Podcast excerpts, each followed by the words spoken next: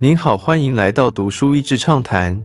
读书益智畅谈是一个可以扩大您的世界观，并让您疲倦的眼睛休息的地方。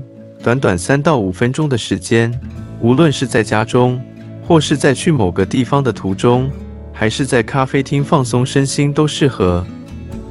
If people had actual knowledge of the world, perhaps they would not take up arms, and so perhaps he could be an aggregator of information from distant places, and then the world would be a more peaceful place.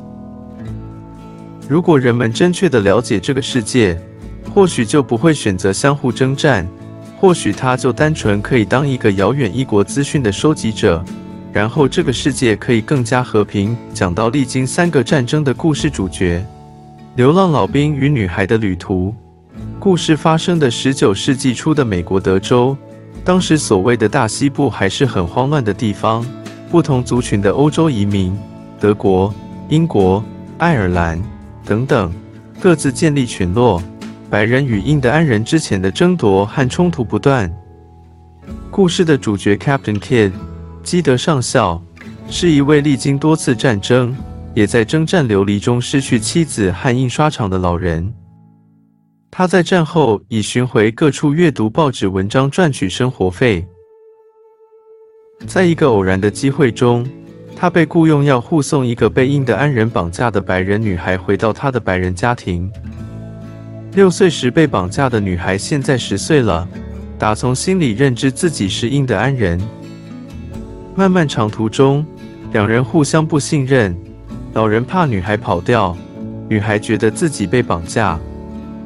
然后一起面对途中的危险，包括有人口贩子要买下女孩，被潜伏的印第安人跟踪，还有想要刷存在感的牛仔。最后，当上校把女孩送回亲戚家时，却导致意想不到的结果，让上校不得不介入。也许生命只有一个用意，就是传递讯息。我们活着只是为了传递消息。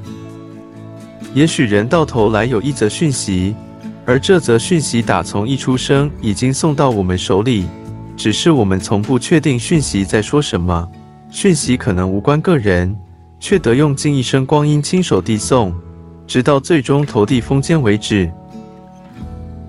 文化冲突带来的对比，书中的整体叙述以上校为主，时而在回忆他的过去，时而在感叹女孩的野蛮化。但在几次的危机中，他开始反思：为何女孩在部落中的四年让他产生如此认同感？而他所认知的文明真的比较优越吗？人们互相不理解对方文化时所产生的冲突，真的是不可避免的吗？老人内心的细腻，以及女孩面对危难时化身印的安战士，让故事更加精彩。当时德州的蛮荒险恶。与他们真诚的情谊，也形成一种对比。看似被各自世界所遗忘的两人，在彼此身上找到被需要的温暖。今天的内容就到此为止了，十分感谢大家收听《读书益智畅谈》节目。如果对我们的内容感兴趣，欢迎浏览我们的网站 d a s h e z 点 net，或是关注我们的粉丝团“读书益智”，也可以分享给您的亲朋好友。欢迎继续关注我们下一期节目，下次见。